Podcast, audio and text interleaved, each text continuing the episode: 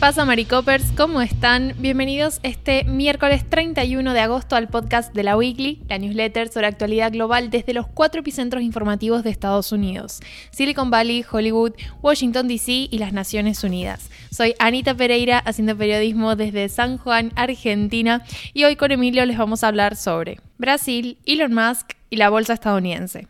Bueno, con la columna de hoy un poco damos inicio a la cuenta regresiva para las elecciones presidenciales en Brasil porque faltan apenas 32 días y en este contexto ya avisamos cuando empezó formalmente la campaña, pero ahora la columna va un poco sobre qué se vio en el primer debate televisado presidencial entre los candidatos que se van a enfrentar el próximo 2 de octubre. Bien, como sabemos, estas elecciones presidenciales están enfrentando principalmente a dos candidatos. Por un lado, Jair Bolsonaro, que es el actual presidente de Brasil y está buscando la reelección. Y por otro lado, el expresidente Luis Ignacio Lula da Silva, que, bueno, tras ser absuelto de un par de causas que lo mantenían en prisión y toda, toda esa cuestión la hemos cubierto desde las newsletters, así que si no están al día, los invito a volver a leerlas.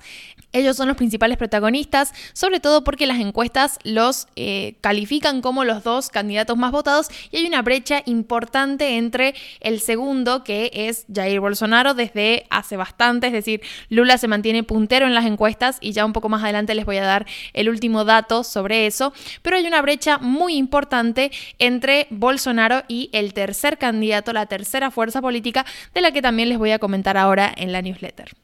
Algo que me pareció muy curioso cuando empecé a leer distintos artículos para saber cómo había ido el debate es los adjetivos que le ha ido poniendo la prensa, ¿no? Hay algunos que hablan de un debate acalorado, un debate un poco violento, em, de candidatos un poco sacados en el debate.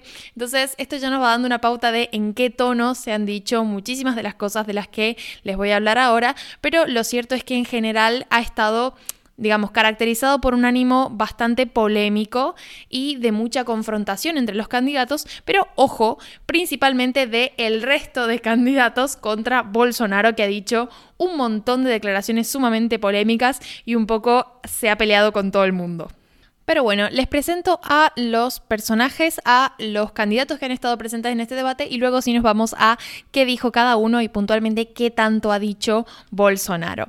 Bueno, además de Bolsonaro y de Lula da Silva, que como sabemos han estado muy presentes en todo lo que es la campaña y a sus discursos se les está prestando mucha atención, también ha estado presente Simón Tebet, que ella es senadora del Movimiento de la Democracia Brasileña, que es un partido del expresidente Michael Temer ella ha estado muy eh, presente, ¿no? Y de alguna forma se ha asociado en muchas de las posturas con el candidato Lula da Silva. Como está alineada en ese espectro, ¿no? Pero principalmente creo que ha tenido una postura muy anti-Bolsonaro y, y de eso les voy a hablar en un ratito. También estuvo Ciro Gómez del Partido Democrático Laborista, el PDT. Está tercero en las encuestas. Este es el, el candidato que les digo que tiene una gran brecha con Bolsonaro y aún así está considerado como la tercera fuerza política, ¿no? Porque, bueno, está tratando de conquistar conquistar un poco la grieta, la brecha entre un opuesto y el otro. También estuvo Soraya Trónique, aunque hay una gran posibilidad de que esté pronunciando mal ese apellido, de Unión Brasil, y Felipe Dávila del Libertario Partido Novo. Ahora bien, uno de los disparadores polémicos de este debate tuvo que ver, eh, en un primer lugar, con una interacción entre la periodista Vera Magalhães al presidente. Ella le pregunta sobre la campaña de desinformación que estuvo promoviendo la administración de Bolsonaro en lo relacionado a la vacuna del COVID-19. Si recordamos, Bolsonaro bueno, básicamente comulgó con todas las teorías de la conspiración alrededor de la pandemia y eso provocó que su administración fuera muy deficiente a la hora de abordar la crisis sanitaria en el país y tuvo un resultado de miles de fallecidos por el coronavirus, un montón de marchas en contra de toda esta situación y básicamente muchísimo malestar social en torno a cómo se abordó la crisis sanitaria desde su administración. Entonces, si bien fue una pregunta, ¿no? Con toda la eh, crítica implícita, también fue una pregunta bastante predecible porque es una cuestión que viene demandando la ciudadanía de Brasil hace muchísimo tiempo, desde la pandemia. Entonces, bueno, ¿qué pasa? Bolsonaro perdió los estribos con esta pregunta, digamos, escaló muchísimo eh, su mal humor, su irritación y básicamente atacó a la periodista, le dijo como que ella estaba tomando partido en el debate, pero lo hizo de una forma muy insultante con su trabajo, con su profesionalidad, porque básicamente le dijo como que ella tenía algún tipo de enamoramiento, como una fijación con él y que estaba tomando un, eh, digamos, partido en el debate por eso y que hacía acusaciones mentirosas contra él. Le dijo literalmente, eres una vergüenza para el periodismo brasileño. Y todo esto a raíz de esta pregunta que, como les digo, bueno, puede haber ido con un tono bastante crítico, pero que no era una pregunta eh, muy inimaginable tampoco. Entonces, ¿qué pasa? Luego de esta interacción, el resto de candidatos un poco se empezaron a manifestar contra esta situación. Digamos, Simón Tebet, por ejemplo, cuando le llega su turno de hablar, dice, o sea, marca ese abrupto de Bolsonaro, esa, esa respuesta que le dio sumamente dura a la periodista y le dice como que es una conducta abiertamente misógina eh, y bueno, también hace alguna referencia como que no es la primera vez que Bolsonaro hace un comentario de este tipo hacia mujeres. A lo que Bolsonaro le responde, Eres una vergüenza para el Senado. No vengas con ese cuento de que ataco a las mujeres. La acusó de victimizarse y le dijo que el discurso barato de que yo ataco a las mujeres no corre más. Si una mujer se equivoca, tiene que responder y no salir con eso de que se la ataca por ser mujer. Así ya de entrada, ¿no? Entonces, eh, bueno, después le toca el turno a Gómez, que también marca esto de la respuesta de Bolsonaro a la periodista y le dice como que ha sido inadecuada, a lo que Bolsonaro responde sin ningún tipo de anestesia, le dice, tú dijiste que la misión más importante de tu mujer era dormir contigo, ¿te disculpaste por eso? Yo no podía creer el tono en el que se estaba manejando un discurso entre candidatos a la presidencia, pero lo que más me sorprendió es la respuesta que le dio Gómez porque le dice, hace 20 años cometí un error gravísimo y me disculpé muchas veces por eso, pero tú no aprendes nada nunca porque no tienes corazón y habla de que, bueno, Bolsonaro en su momento se burló del oxígeno que le faltaba a brasileños en Manaus. Todo esto relacionado con el contexto de la pandemia y la pésima administración de Bolsonaro en materia sanitaria. Pero el dato de que hace 20 años de este comentario que supuestamente dijo Gómez, y porque ya se disculpó públicamente, etc. Y Bolsonaro lo trajo a colación con una rapidez impresionante, pero bueno, nada, nos habla muchísimo del tono en el que se estaba discutiendo y también de la violencia que mostró el presidente en el ámbito de debatir y de, es decir, en el contexto de intercambiar ideas. A todo esto en un momento cuando ve que el resto de candidatos como que de alguna forma se han unido contra él, hace un giro, un cambio de tema y dice como que están todos contra él porque básicamente él ha sido el único que ha acabado con la corrupción y ahí pasa la pelota a Lula y acusa al gobierno de Lula de ser abiertamente corrupto, etcétera, porque todo esto, como les decía, tiene que ver con las causas que tenía Lula en su momento y por las que luego fue absuelto, pero bueno, que también son un eh, material de crítica recurrente, ¿no? Y de hecho es una crítica que también le hacen otros opositores, pero bueno, ya como que se desvió el tema eh, que en un principio estuvo prendidísimo. Para ser un poco más concreta con la apreciación sobre este debate, al margen de todo el salseo ¿no? de estas discusiones,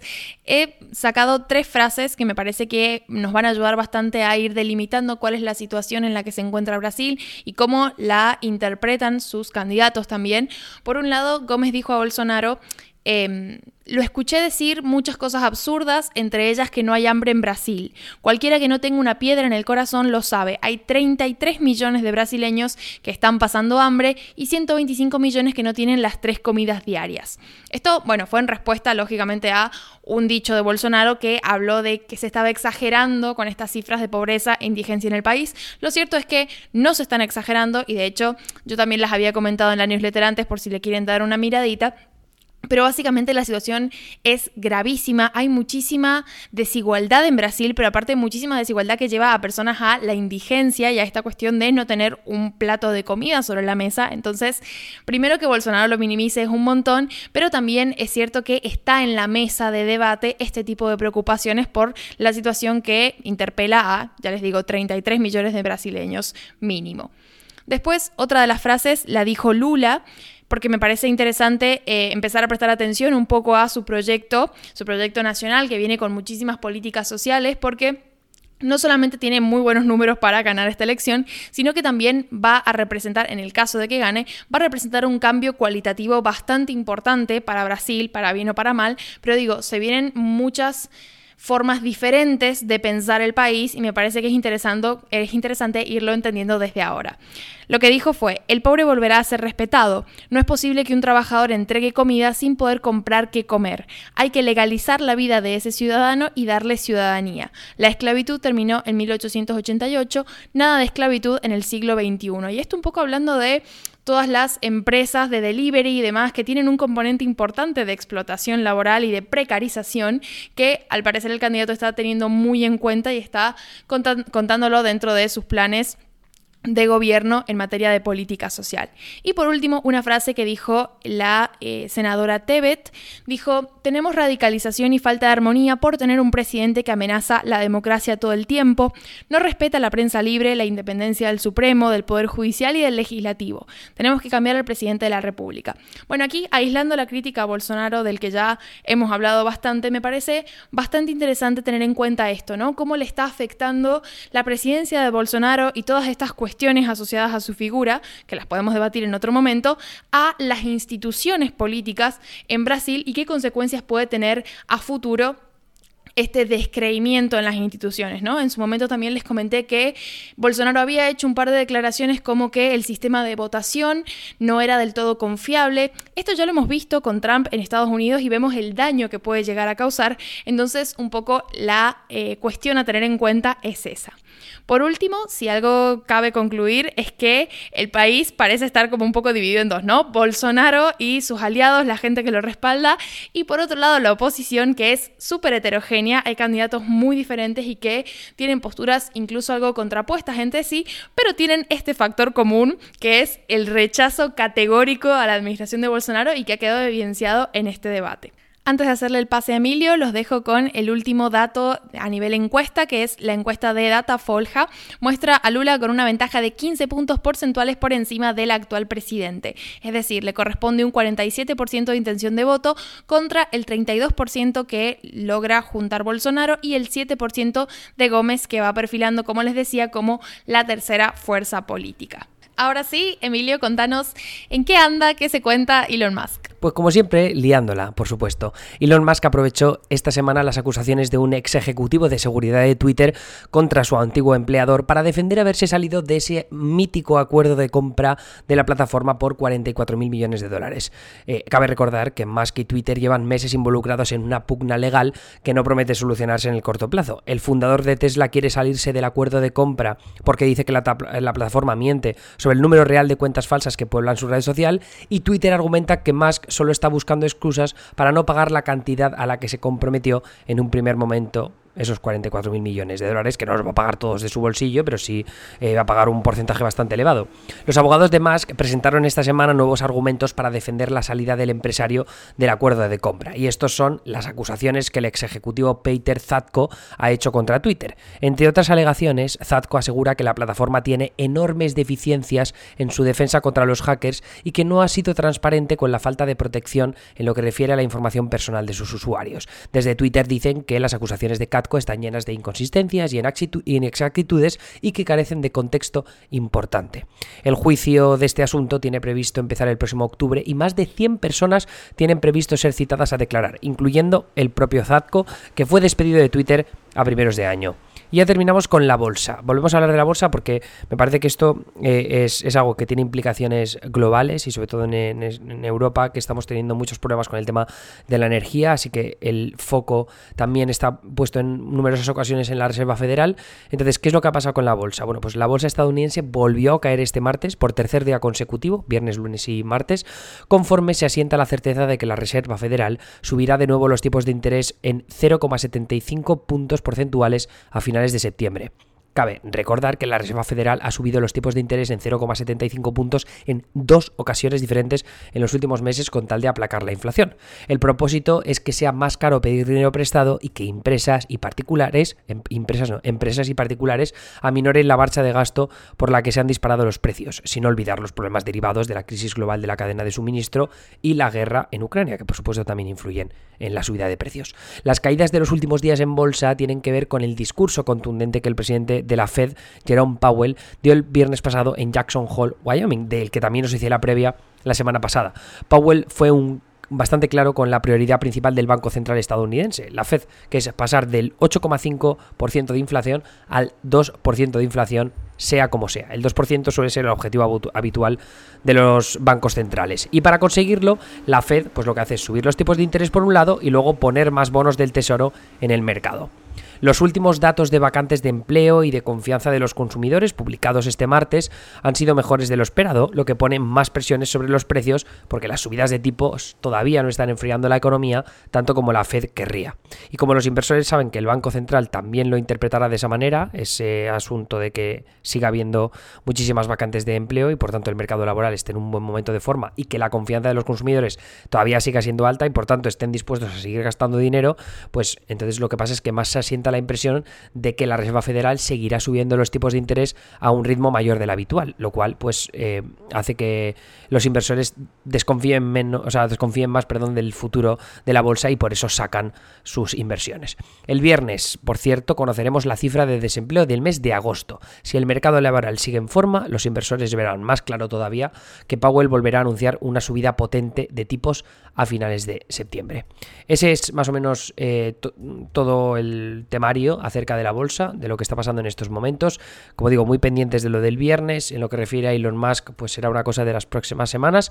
Y por supuesto, eh, si queréis ampliar información, tenéis más enlace en la newsletter. Si queréis darle un repaso a los titulares de nuestro monitor, uh, monitor, monitor electoral, pues os hablamos esta vez de Ron Johnson, el senador republicano de, eh, de Wisconsin. Os hablamos de Biden y de Trump porque han estado en Pensilvania los dos esta semana, también de las elecciones en Angola y de lo que está pasando en Chile con una polémica acerca de la bandera, eh, un acto sexual, es una historia un poco extraña, así que os recomiendo leerla. Y nada, me escucháis ya mañana en, la, en una jornada en la que os hablaré creo que de Silicon Valley, a ver qué tema me invento. Y nada, eso es todo por mi parte. Os mando un abrazo fuerte y hasta luego.